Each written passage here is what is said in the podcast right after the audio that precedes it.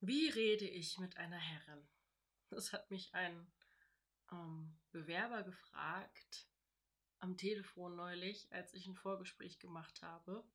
Also zur Erklärung, normalerweise macht immer eine meiner Assistentinnen das Vorgespräch. In dem Fall waren alle krank. Also im Moment haben wir so eine, so eine Grippewelle hier. Und dementsprechend fragte er mich dann nachdem ich mich vorgestellt hatte, ja, wie kann ich denn jetzt mit Ihnen reden? Ich hatte noch nie mit einer Domina zu tun und ähm, ja, der Gute war einfach total überfordert, glaube ich. Wie redet man mit einer Herrin? Das ist eine total schwere Frage, weil hm, ich glaube, man kann nicht mit jeder Herrin gleich reden, weil jede Herrin hat so ein bisschen eine andere Erwartungshaltung, könnte man sagen. Ähm, meine Erwartungshaltung zum Beispiel in diesem Telefonat war jetzt nicht, dass er da der perfekte Sklave ist, der von Anfang an alles kann. Dafür ist er ja da, dass er das lernt. Und ähm, mir ging es in dem Telefonat, Telefonat jetzt erstmal darum, eine Beziehung zu ihm aufzubauen. Also zu gucken, okay, ähm, was braucht er gerade? Was braucht er gerade nicht? Ähm, genau, was können wir eigentlich tun? Was kann meine Aufgabe sein? Und ähm, Natürlich gibt es darüber hinaus noch so ein paar andere Dinge, die wichtig wären zu beachten. Ja, also am besten wäre es, wenn du von vornherein fragst, ich möchte sie nicht falsch ansprechen, deswegen die Frage, ist es für sie besser, wenn ich sieze oder wenn ich duze? Ähm, ich persönlich glaube ja, dass Dominanz nichts mit sie oder zu, du zu tun hat. Ich kenne aber viele Kolleginnen, die sich total angegriffen fühlen, wenn sie nicht gesiezt werden. Von daher ist sie auf jeden Fall immer die sicherere Variante. Aber ich würde da nachfragen. Insgesamt würde ich ein respektvolles Auftreten an den Tag legen. Ähm, ich würde mir wünschen, dass du viele Fragen stellst, dass du dich dafür interessierst, wie das Ganze abläuft, dass du auch vielleicht nach Regeln fragst, was geht, was geht gar nicht und dass du einfach ein paar grundsätzliche gesellschaftliche ähm, ja, Normen im Zusammensein beachtest. Ne? Ähm, das kann ganz banal sein von wasch dich vor der Session bis hin zu, ähm, es ist nett, wenn du eine Kleinigkeit mitbringst. Findet jede Frau toll. Ähm, bei mir ist es so, dass es halt, ähm, dass ich halt von vornherein halt im Beratungsgespräch eher auf einer Beziehungsebene unterwegs bin und nicht auf einer Erziehungsebene, weil es mir halt wichtig ist, Vertrauen aufzubauen, zu gucken, okay, was ist das für ein Mensch, der da vor mir sitzt? Und was braucht er, wie gesagt? Es gibt natürlich Dinge, die auch für mich nicht, nicht jenes falsch gesagt, die schwierig sind, die ich eher belächle. Wenn jemand kommt und sagt, ja, ich habe noch nie eine Frau nicht zum Orgasmus gebracht und ich kann jede Frau zum Orgasmus bringen, dann ähm, sitze ich als Sexualtherapeut natürlich da und denke, ja, okay, weil ich kenne die Frauen natürlich, die kommen und noch nie einen Orgasmus hatten oder große Schwierigkeiten haben, einen Orgasmus zu bekommen. Und ähm, da kann man als Frau nur drüber lachen. Außerdem ist es so, dass du den, dass so ein Mensch die Latte natürlich auch sehr hoch legt. Schönes Wortspiel. Schönes Wortspiel.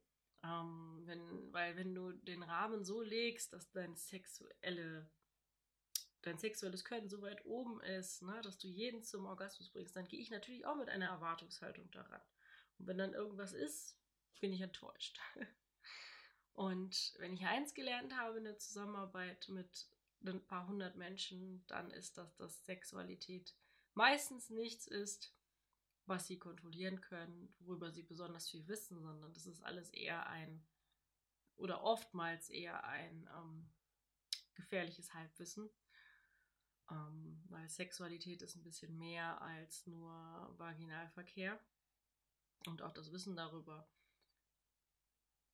ist nicht immer so hundertprozentig richtig. Also es gibt da sehr viele Irrtümer.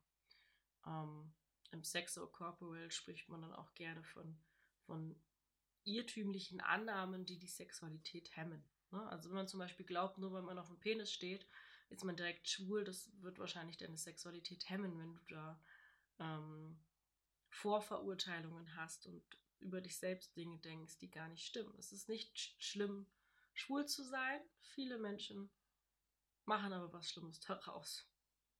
Völliger Blödsinn. Das sind so Irrtümer oder oh, es gibt einen Punkt, den muss ich drücken und dann skirtet jede Frau. Das ist für ein Quatsch. Und ich könnte noch die ganze Zeit so weitermachen. Es gibt unheimlich viele Mythen und Irrtümer über Sexualität. Also solche Pauschalaussagen, ich bringe jede Frau zum, zum Schreien. Ich sage dann da meistens nicht zu und denke mir meinen Teil, aber ähm, ja, ist vielleicht nicht unbedingt der beste Umgang mit einer Herrin.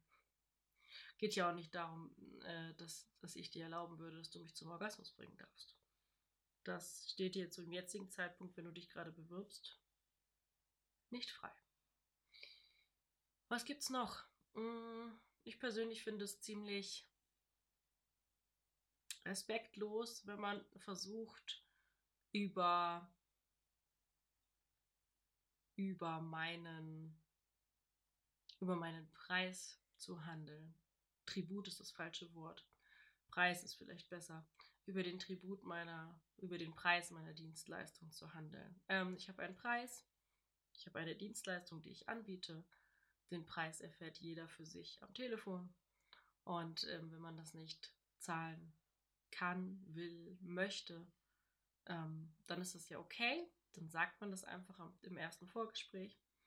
Ähm, wenn man dann im Beratungsgespräch kommt und ähm, versucht, äh, den Preis zu verhandeln. Ich habe die ganze Zeit das Gefühl, dass ich hier ein Haar hätte, aber ich glaube, da ist nichts.